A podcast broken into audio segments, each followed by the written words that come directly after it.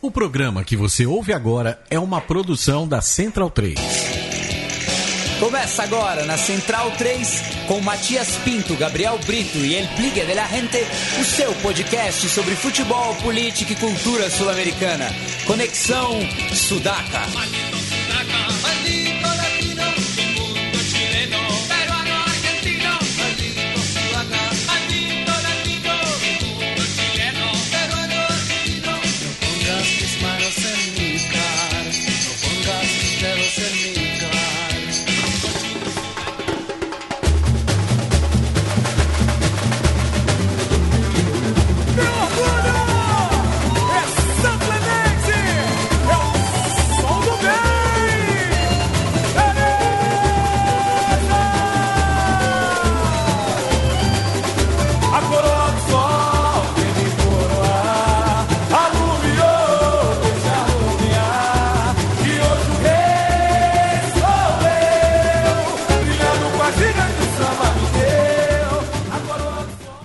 Buenas ouvintes da Central 3, está começando mais uma edição do Conexão Sudaca, el podcast de la gente, ocupando e resistindo na sua placa de áudio. Meu nome é Matias Pinto e conforme a vinheta que vocês ouviram anteriormente, eu não estou nem com Biglia, nem com Gabri, nem com Léo. Estou solito hoje aqui no grito de carnaval do Conexão Sudaca. Por isso eu chamei o reforço aqui da São Clemente é, escola do Rio de Janeiro, é, do bairro do Botafogo, é, em homenagem ao Botafogo Futebol e Regatas e também ao Clube Atlético Penharol, já que a, a escola é, escolheu suas cores a partir é, do, do clube uruguaio. E para falar de Botafogo e de Atlético Paranaense, é, os clubes brasileiros que se classificaram da pré-Libertadores para a fase de grupos, eu chamo aqui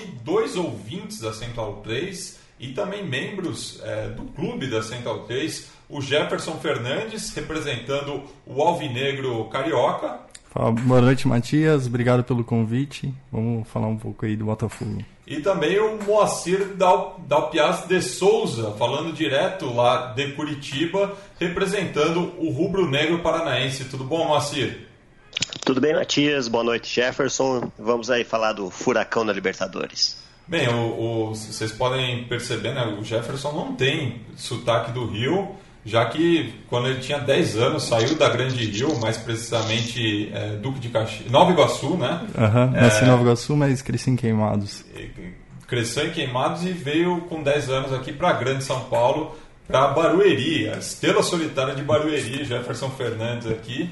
E a gente estava conversando em, em, off, né, é, sobre a campanha do, do Botafogo que foi muito complicada, né? O Botafogo passou por diversos percalços e, e enfrentou é, adversários de camisa eu queria que você falasse um pouco para os nossos ouvintes essa visão do torcedor botafoguense em relação a esses quatro jogos da pré-Libertadores. É, pois é, para a gente foram quatro finais, uma loucura, é, todos jogos grandes no Rio, Santiago, Assunção. É, a gente tem um time limitado, perdemos jogadores, jogamos umas finais aí, o time está bem, assim, apesar das limitações, é um time bastante aguerrido, um time que dá gosto de ver jogar, que muito huevo. E, enfim, conseguimos passar por, por duas finais e agora tem mais seis finais pela frente na fase de grupos. A gente tem um caminho bem, bem complicado, mas está gostoso jogar, um problema bom. E Moacir, antes de falar do, do Furacão, é, eu queria te perguntar como é o carnaval em Curitiba, né? Já, o Vinícius de Moraes, botafoguense, declarou certa vez que São Paulo é o túmulo do samba. Se São Paulo é o túmulo do samba, qual que é o papel de Curitiba? Ah, não sei qual seria o adjetivo mais profundo do que túmulo que a gente poderia usar aqui, mas parece que tem, eu nunca participei, uma, uma passeata de zumbis, algum zumbi walk, alguma coisa assim aqui no centro da cidade. Eu nunca participei, mas é, vem crescendo o movimento aí então, podemos ser. Quando a, a, invasão zumbi realmente acontecer, parece que vai começar por aqui. e falando em, em passeata zumbi, né, o, o Atlético Paranaense tomou um balde de água fria no, no final da, do jogo de ida com o Capiatá, né? aquele gol que obrigava o Furacão a, a marcar pelo menos uma vez ali é, na Grande Assunção, né? E, mas conseguiu, né, a partir do, do, Lúcio, do, do, do Lúcio Gonçalves e o Atlético está vivo na Libertadores. Você vê semelhanças do, da trajetória do, do Atlético com a do Botafogo? Eu acho que sim, gente, é, os dois se classificaram, acho que talvez contra o adversário mais forte nos pênaltis. É, o Atlético contra o Capiatá, eu, imaginei que a gente pudesse ter classificado um pouco mais de sobras, mas o jogo aqui foi bem maluco, bem louco. Aquele quando o Atlético virou para 3 a 2 a impressão que dava é que ia fazer um 4 a 2 até bem parecido com a final contra o São Caetano. Saiu na frente, tomou uma virada, fez três, ia fazer o quarto no final. Mas aí uma bobeira lá, um escanteio, empatou o jogo. Na volta, o gol no começo ajudou bastante, porque o time continua ainda não jogando tão bem fora de casa. Apesar de que no segundo tempo, quando entrou o Guedes, o time conseguiu uns bons contra-ataques, ele perdeu muitos gols, mas no fim acabou dando tudo certo e agora para a fase de grupos vai ter que subir o nível, senão não, não vai conseguir passar. E falando agora né, do, do, do, do grupo de, de Botafogo e Atlético, são dois dos chamados grupos da morte. Né? O, o, o Botafogo está no grupo 1, junto com o atual campeão da Libertadores, o Nacional de Medellín. O Estudiantes, que vem com quatro títulos na, nas costas, o mais recente deles em 2009. E o Barcelona de Guayaquil, que se não representa um bom futebol há algum tempo, também tem tradição, né? duas vezes vice-campeão da Libertadores. É, Para quem já passou por Colo-Colo e Olímpia, Jefferson, qual que é o, o espírito de estar tá nesse grupo? É, quando a gente olhava a tabela, pensava, não, quando a gente chegar na fase de grupo, não vai dar para ir muito longe, né? Mas a animação que deu, as vitórias e como elas foram, a forma como o time tem jogado os jogos decisivos, isso dá um pouco de ilusão na gente, assim, que dá para chegar nas oitavas, mas é um grupo muito, muito difícil. E Botafogo e Atlético Paranaense, né? Ambos clubes jogaram a, a, a, última Libertadores em 2014, justamente quando não passaram da, da fase de grupos nessa ocasião. E agora o desafio do Furacão é o grupo 4 ao lado do Flamengo, São Lourenço e Universidade Católica. Qual, qual é a, tua visão sobre eh, os membros desse grupo, Moacir? É, acho que é um grupo muito difícil, o grupo mais forte que a gente pegou até agora em todas as Libertadores que jogamos. Acho que o primeiro jogo é importantíssimo, joga em casa contra a Católica, tem que ganhar esse jogo de qualquer maneira, e depois sai para jogar fora contra o São Lourenço e o Flamengo, em sequência. Então, se não conseguir um resultado bom em casa e do jeito que o time joga fora, eu acho que vai ficar difícil. Então, tem que ganhar as três em casa, fazer os nove pontos ali e buscar um pontinho, quem sabe buscar no Maracanã e seria seriam pontos mais gostosos do que os na Argentina e no Chile. E Moacir, é, eu não aproveito também a oportunidade de falar com, com um torcedor é, de um clube da, da dupla Atletiba, né, justamente pelo, pelos últimos acontecimentos nesse domingo. Eu queria saber de você como que está o, o, o, espírito aí na capital paranaense é, em relação a, a, a, tudo que ocorreu de domingo até o dia de hoje? Ah, tem muita. 100% das pessoas foi a favor do, do, do ato dos clubes não, não jogarem, todos contra a federação e, e olhando o lado dos clubes. É, o Atlético, há muito tempo, desde que o Petralha assumiu o, o poder, é contra o campeonato estadual, contra a federação, contra a arbitragem, enfim. E... Mas sempre, sempre esteve sozinho. Sempre era o Atlético contra os outros, ninguém comprava briga, enfim. E agora ele, o novo presidente do Curitiba é, se alinhou politicamente com o, o Petralha e sem o Atlético e o Curitiba não tem campeonato paranaense. Tem o Paraná, tem o Londrina, mas nem, nem se comparem o tamanho da dupla Atletiba. Então, está na expectativa para ver o jogo semana que vem aí, para ver o desdobramento. Muita gente, muitos atleticanos e coxas que eu conheço dizendo para os times largarem o campeonato. Também acho que não é para tanto. Ou colocarem time reserva. O Atlético já fez isso também, então seria um campeonato a mais, um a menos. Mas vamos esperar para ver o jogo, se realmente vai ter o jogo na quarta. Parece que o Atlético não queria. Eu não, não cheguei a ver as notícias de hoje à tarde agora. Mas acho que vai acontecer quarta-feira, porque agora já não tem tanta data para frente, porque o Atlético tem os jogos da Libertadores. É, o que já não acontece lado do Curitiba, que já não tem mais os jogos da Copa do Brasil, infelizmente, né, para o futebol paranaense. É, então vamos esperar, mas a maioria das pessoas está a favor dos clubes na, na, briga. E esse foi um, do, um dos desafios do, do, Atlético também nessa campanha né, da, da pré-Libertadores, já que o, o, o, time considerado titular é, só jogou né, praticamente esses jogos da, da Libertadores. Né? É, então o, o, entrosamento foi um pouco mais difícil, né? até porque chegaram essas novas peças, né? o Carlos Alberto, o Felipe Gedós, o Grafite. Como, como tem sido é, é, é, é, essa situação né? de, de trocar o pneu com o carro em movimento? É, o, o time ainda, eu acho, eu acho que o, o autor ainda não achou o time ideal, o grafite ainda não, não encontrou o ritmo, não, Apesar de que no jogo de ida, que todo mundo criticou aqui, o 3 a 3 ele sofreu a falta do primeiro gol, cavou a expulsão, perdeu muitos, muitos lances.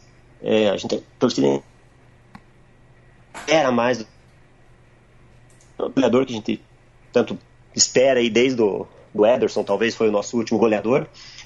E o G2 entrou muito bem.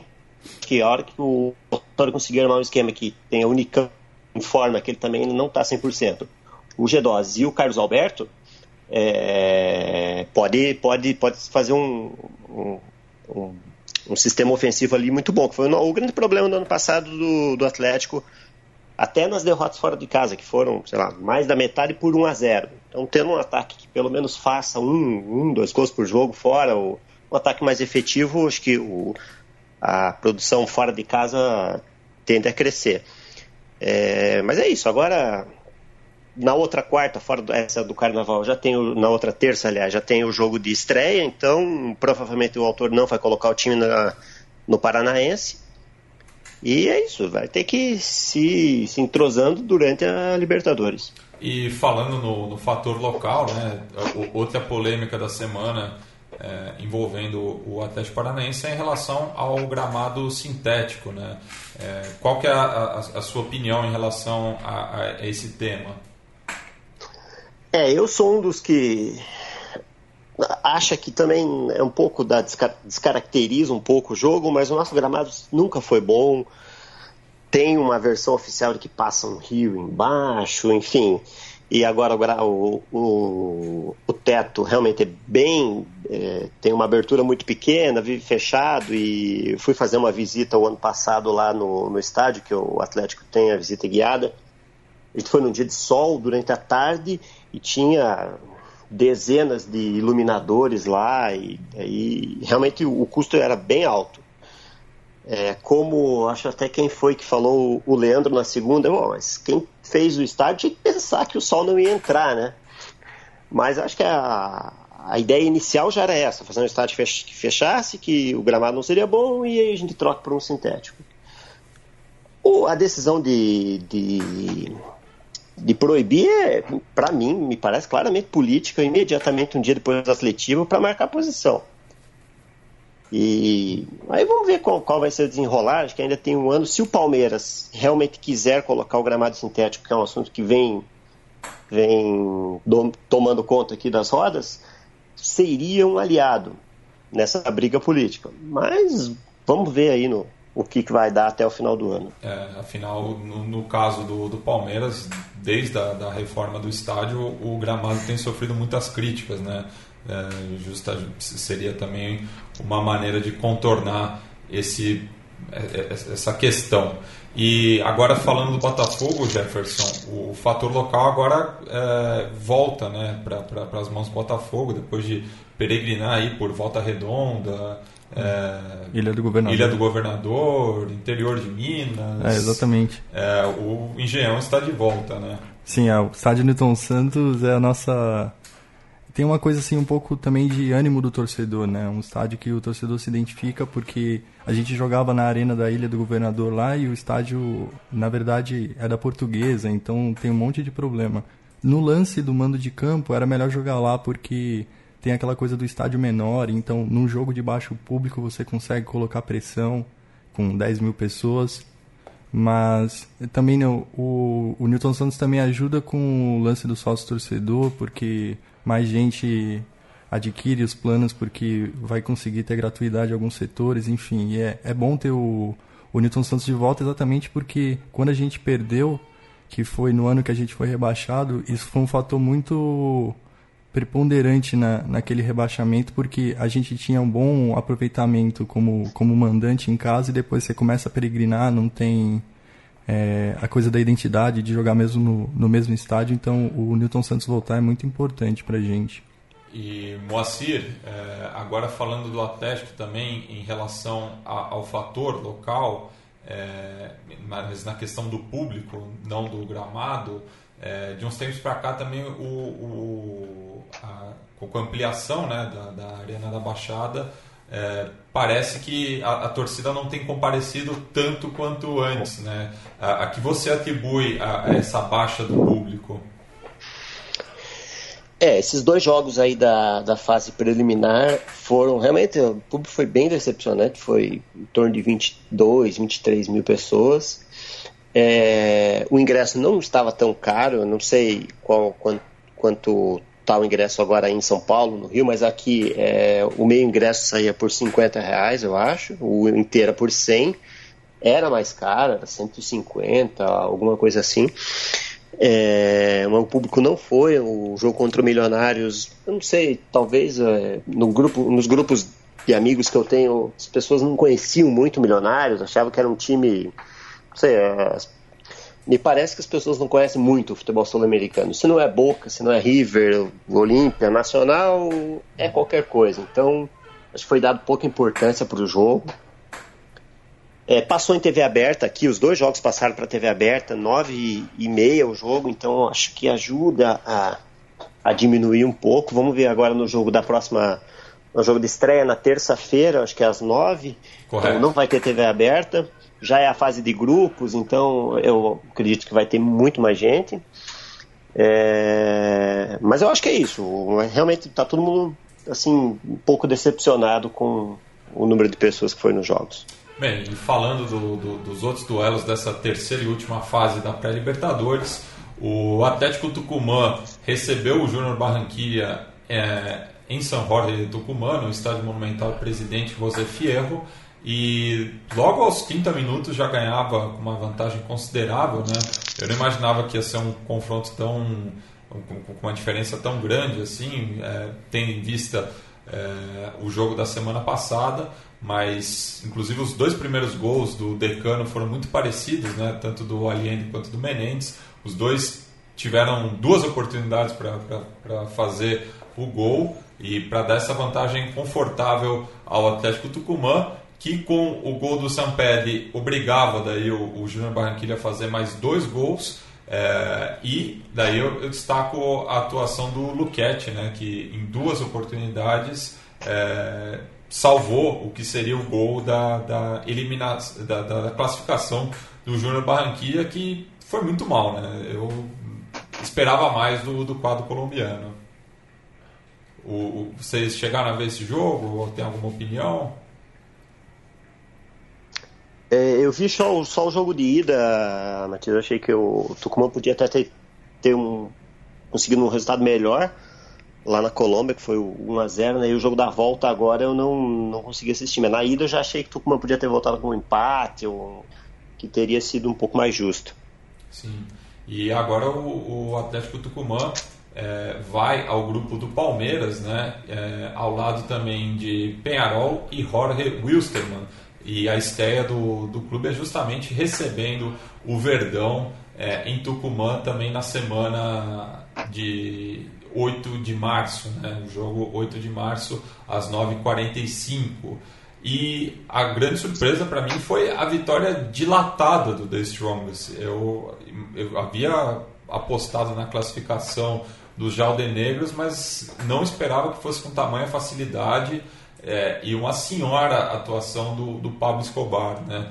É, três gols e duas assistências, realmente foi o dono do jogo é, e mostra toda o entrosamento né, do, do, do, clube boliviano que vai mais uma vez para a fase de grupos é, da Libertadores. No caso, é o grupo que interessa ao Santos, né, já que é, está junto no grupo 2, junto com o Santa Fé e o Sporting Cristal também. E o The Strongest ele faz a sua estreia é, na semana na semana também na, na, segunda semana de março no dia 9 é, quando recebe o Santa Fé no Hernando Siles agora vamos passar de grupo em grupo né para dar aqueles palpites né de, de, de, quais são os clubes que despontam é, é como favoritos quais que vão correr atrás então vamos, vamos pela ordem, começar pelo grupo que interessa o Jefferson, o grupo do Botafogo,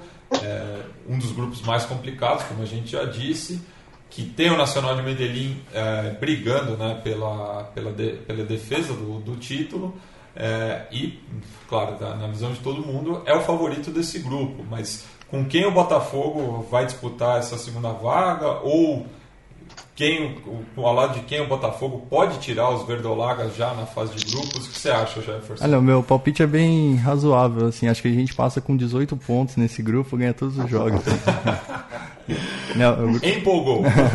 Não, é um grupo muito difícil. Minha única, eu acho que o Atlético Nacional é, é o favorito, só que eu tenho dúvida se com, sem o Guerra, o Borja, o Berril, como que tá o time, não tenho acompanhado. O time ano passado era uma máquina, vamos ver se consegue manter esse ano. O treinador é muito bom. Mas se fosse chutar aí, que passaria Botafogo e Atlético Nacional. E é justamente esse o, o primeiro. O, mentira, o primeiro confronto é Botafogo e Estudiantes. Exato é, na terça-feira, dia 14. Chance de vingar 2008, que a gente foi eliminado na Sul-Americana. Aquele jogo que o André Luiz enlouqueceu. Exatamente, que o Verão acabou com a gente na, em La Plata e, e na volta aqui o André Luiz enlouqueceu e deu mais umas daquelas histórias que só o Botafogo dá pro futebol. Você segue o Jefferson Macir? Acho que passa Botafogo e Atlético Nacional? Sim, eu acho que os dois despontam. A situação do Botafogo é idêntica à do Atlético estreia em casa contra o Estudiantes e depois joga duas fora. Então precisa vencer esse jogo de, estreia aí é, para não, não ficar pressionado pro, pro retorno. E agora falando do, do Alvinegro da Vila Belmiro, o Santos que está numa crise momentânea, né? É uma situação parecida com a, com a do Botafogo, né? Muitos jogadores é, não, não têm condições de jogo, de jogo ou estão é, vendo a questão salarial, é, um embrólio aí, a batata do Dorival Júnior já começa a assar, é, a torcida já está pegando no pé e o Santos também tem um grupo muito complicado, né? além do, do Santa Fé, que é, perdeu muito da força né? da, daquele elenco campeão da Sul-Americana, mas ainda é uma equipe muito forte, principalmente jogando em Bogotá.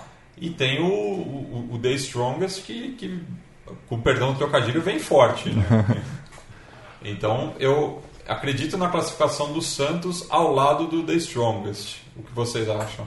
É, eu, eu apostaria no Santos e no Santa Fé. É, é até bizarro isso do Dorival ser pressionado, porque faz um trabalho, na minha opinião, muito bom, muito molecada, e, mas enfim, aqui perdeu dois jogos, é, é tragédia. E você, Moacir?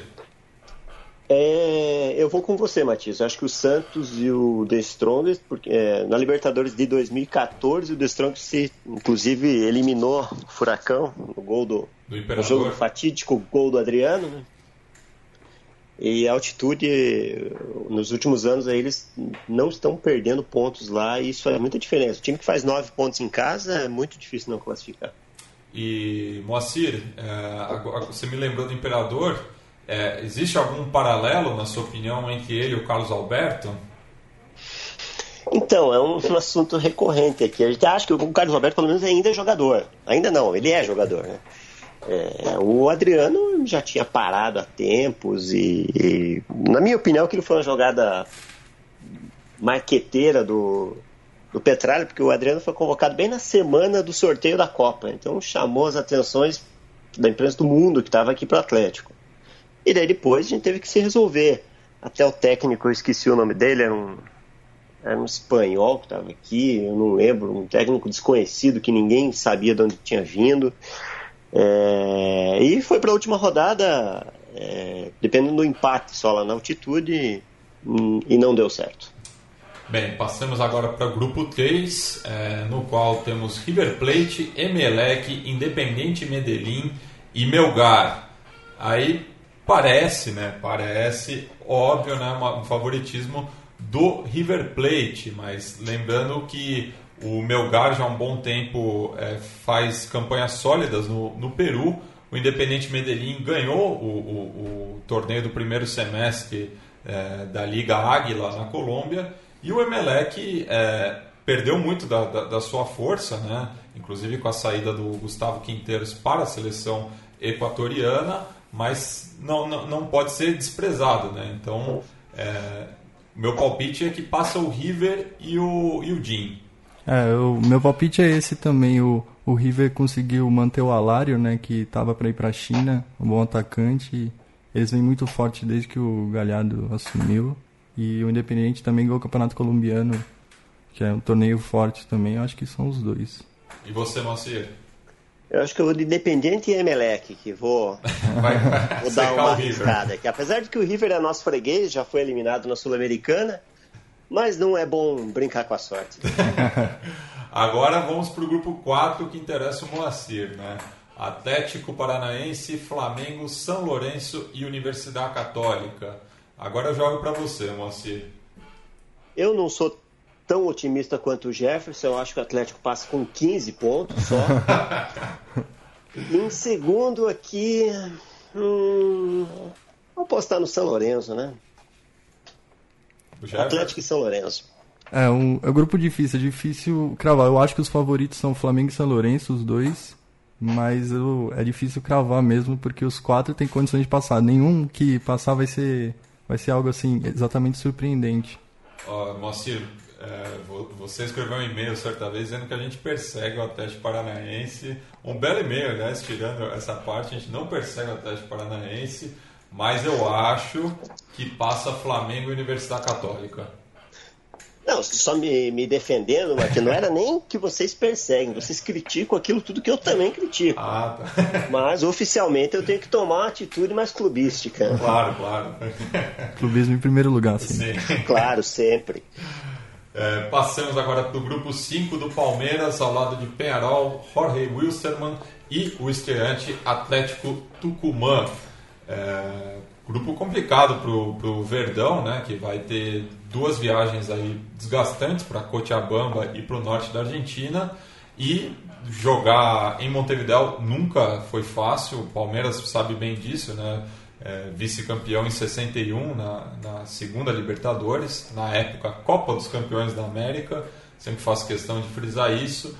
É, mas eu acho que realmente o Palmeiras e o Penal sobram em relação aos outros dois é, componentes do grupo. É, eu, eu vou apostar no Clube Atlético Tucumã pela mística desse início de Libertadores dele. Eu tenho um amigo que é tucumano, torce por eles e a cidade está numa coisa incrível.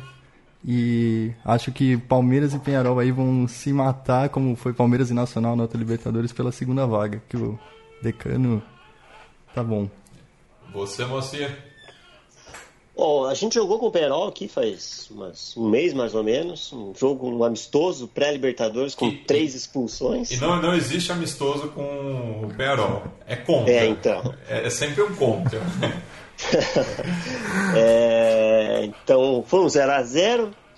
É, mas eu acho que passa, passa Penarol e Palmeiras, apesar do, do da torcida pelo, pelo decano argentino, mas eu acho que a a história já já está suficiente. Bem, grupo 6, grupo do Galo, é, ao lado de Godoy Cruz, Libertad e o estreante Sport Boys de Warnes. Eu particularmente já descarto o Sport Boys porque é, é, complicado essa questão do calendário boliviano porque o clube ganhou o campeonato em 2015. Então, o, o, a, aquele time já, já foi desmanchado. Não, e não, a diferença do, do, de quando isso acontece com The Strongest, com Bolívar, até com o Oriente Petroleiro da vida, é que tem tempo de reposição. No caso, a, a humilde equipe boliviana está é, bem atrás do, dos demais componentes do grupo. O Godoy Cruz recentemente perdeu uma das suas principais peças também para a segunda divisão do futebol chinês. É, então eu, eu, acho que passam os dois alvinegros, o Atlético Mineiro e o Libertar. Moacir? É, o Godoy Cruz, que sempre foi, acho que era o, o Gabi que elogiava o trabalho do técnico do Godoy Cruz, né? Sim. É, eu também acho que vai dar Atlético Mineiro e Libertar aqui. Eu acho que os, os azuis não, não passam.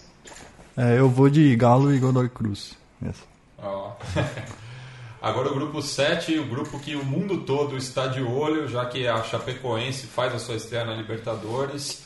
É um grupo complicado com o atual campeão argentino e o atual campeão uruguaio, além do Zulia da, da Venezuela, que volta à Libertadores depois de duas décadas aproximadamente. É, eu acho que não vai dar para a Chape, é, acredito na classificação do Lanús e do Nacional. É, mas torço por uma boa campanha do Verdão do Oeste. É, eu também estou por Lanús e Nacional, infelizmente. Pacir?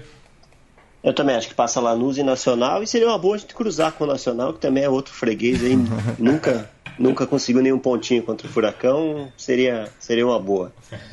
E fechando o grupo 8, é, grupo do Imortal Tricolor, com Deportes Iquique, Guarani é, do Paraguai e o Zamora da Venezuela. Eu acho que dos brasileiros é o, é o clube, é, é o Grêmio é o clube que deu mais sorte é, no chaveamento, né?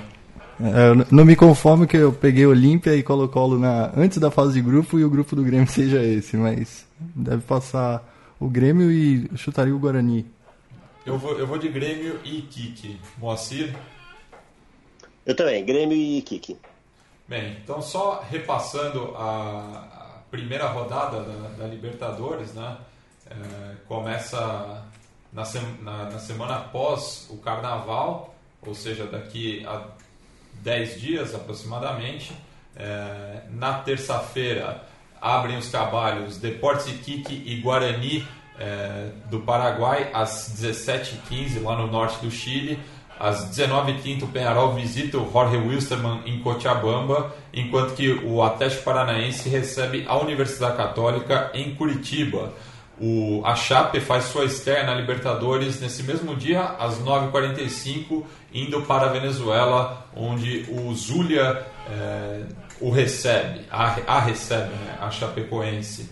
Na quarta-feira, dia 8, o Atlético Mineiro faz sua estreia nessa Libertadores contra o Godoy Cruz em Mendoza, enquanto que os outros componentes do grupo, o Sport Boys e o Libertar, jogam na Bolívia. Flamengo e São Lourenço e Atlético Tucumã e Palmeiras fecham essa quarta-feira às 9h45. Na quinta, dia 9, o Grêmio visita o Zamora na Venezuela, enquanto que o Nacional cruza o Rio da Prata, onde enfrentará o Lanús. É, The Strongest Santa Fé, Sporting Cristal e Santos fecham essa rodada de quinta-feira. Na terça-feira seguinte, o Emelec vai até o Peru, onde enfrenta o Melgar, enquanto que o Botafogo recebe o Estudiantes no estádio Newton Santos. Mais tarde nesse dia, dia 14 de março, terça-feira, o Atlético Nacional visita o Barcelona de Guayaquil. E aí jogaram já todos os times, mas na quarta-feira ainda temos Nacional e Zulia em Montevideo. O Atlético Paranaense viaja a Buenos Aires, onde enfrenta o São Lourenço. O Independente Medellín recebe o River Plate no Atanásio Girardot. E o Flamengo vai até São Carlos de Apoquindo, onde enfrentará a Universidade Católica. Mesmo horário de Palmeiras e Jorge Wilstermann aqui na Barra Funda. Já na quinta, a Chape recebe o Lanús na Arena Índio Condá, enquanto que o Atlético Tucumã visita o Penharol, Santa Fé Sporting Cristal, Santos e The Strongest fecham essa quinta-feira, dia 16 de março. É, gostaria de agradecer a presença tanto do Jefferson quanto Moacir, ambos, uh, novamente repetindo, apoiadores aqui da Central 3 Então entra lá em central3. É, apoia.se barra central 3 com numeral e veja a, o, nosso projeto né, de financiamento coletivo para que a nossa produção continue sendo independente é, com a força de vocês. É, deixo o espaço para vocês fazerem considerações finais, é, Jefferson e Moacir. É, eu agradeço o convite, muito legal conhecer a rádio aqui, eu tenho um carinho muito grande pela Central 3, é, nos últimos anos pautou muito a minha vida de algumas maneiras, com, inspirou viagens para fazer, leituras, enfim, é, é um tipo de jornalismo que a gente precisa bastante, legal poder conhecer o espaço aqui e tamo junto. Valeu. Moacir? Endosso as palavras do Jefferson aí, esperando que o Furacão faça a campanha no cravo dessa vez, porque é uma no cravo, uma na ferradura, na Libertadores, uma boa e uma péssima. Esse é, essa é a vez da boa. E queria aproveitar e mandar um, um abraço, um beijo para os meus filhos, o Alexandre e o Davi, minha filhinha Melissa, faz hoje 45 dias, minha esposa, e os meus amigos Fábio Teixeira e Léo, Léo, meu amigo Coxa Branca, que está sofrendo, mas pode deixar que eu vou alegrá-lo com as vitórias do Furacão pelo Libertadores. Estou é, fazendo as contas aqui, Moacir, eu sou ruim de matemática, mas que dia nasceu sua filha? Dia 8 de janeiro. Faz aniversário junto com meu filho. Olha só. Olha aí. Que, que coincidência. Martim, também de 8 de janeiro, só que de 2016. Olha aí, um aninho de diferença. Ó, oh, que benção. Bem, obrigado mais uma vez aos nossos dois ouvintes aqui e aos demais também que nos estão ouvindo, é, seja pelo feed, pelo site da Central Case. É, fica todo o agradecimento e que todos possam aproveitar do carnaval que vem aí. É, e por conta disso a gente vai encerrar o programa com o tema Carnaval Toda a Vida, que foi é, faz parte do, do, do, folclore argentino, né, da, das murgas, mas ficou conhecido no resto do continente pela versão do Los Fabulosos Cadillacs. Só que a gente vai ouvir a versão do é, Playing for a Change, com diversos músicos de rua e outros mais conhecidos da Argentina. Então, uma mistura muito interessante de todas as facetas do carnaval argentino. É isso, me despeço até a próxima sexta-feira com mais uma edição do Conexão Sudaca. Hasta!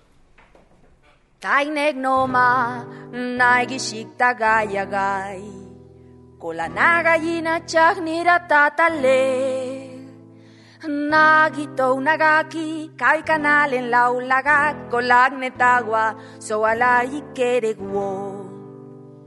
Nagito unawaki, kay kanal en laulaga, kolag netagua, soalay kereguo.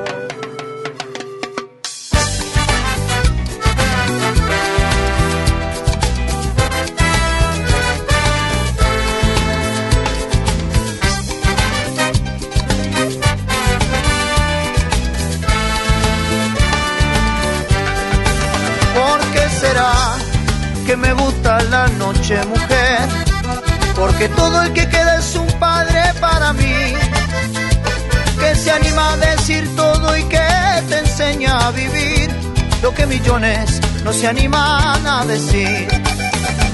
Que se anima a decir todo y que te enseña a vivir lo que millones no se animan a decir. Que se te va pasando el tiempo que la vida se te va.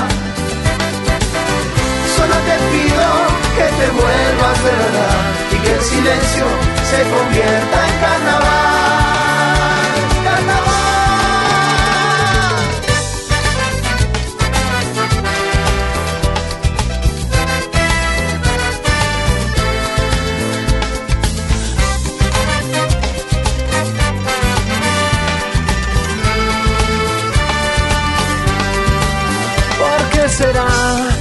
Que te mordes la lengua.